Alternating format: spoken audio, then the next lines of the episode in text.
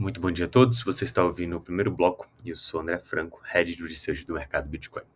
Hoje o dia começa no 0 a 0, o principal ativo do mercado, que é negociado a 37.400 dólares. O Ether tem o mesmo comportamento, sem grandes oscilações, e negociado a 2.060 dólares. No estado do chain, a gente tem um acúmulo tímido de mil bitcoins por parte dos investidores de longo prazo, e no Ethereum foram 63 mil Ethers de saldo líquido positivo colocados em stake nas últimas 24 horas. Estamos a dois dias aí do grande evento do mercado cripto que aconteceu com a Binance. Ainda veremos outras reverberações do mercado, mas a primeira passa a ser essa notícia: os usuários da Binance correndo para saque, mais de um bilhão em retirada líquida.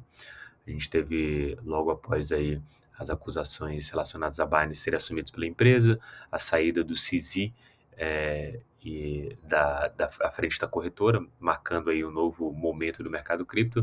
Tivemos a saída ali de 3 bilhões de dólares é, dos fundos dos usuários da Binance e é, uma entrada de aproximadamente 2 bilhões, totalizando aí uma saída líquida de 1 bilhão de dólares da exchange.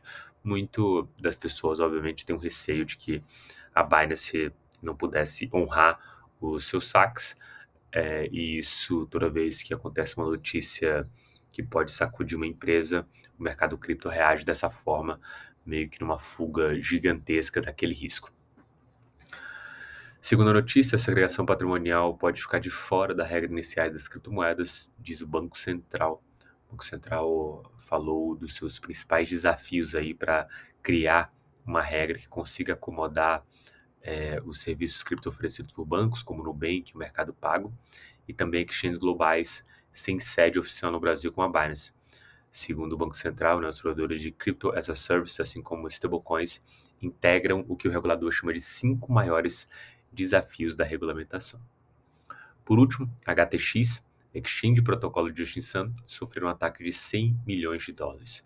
A Exchange HTX e o protocolo EcoChain foram alvo de hackers nessa quarta-feira e tiveram prejuízo de 100 milhões. O maior prejuízo foi no Ether, 19 milhões de dólares, e o segundo maior no HBTC, que é o token sintético de Bitcoin, com 8,8 milhões de dólares. Perfeito? Muito bom dia a todos e bons negócios.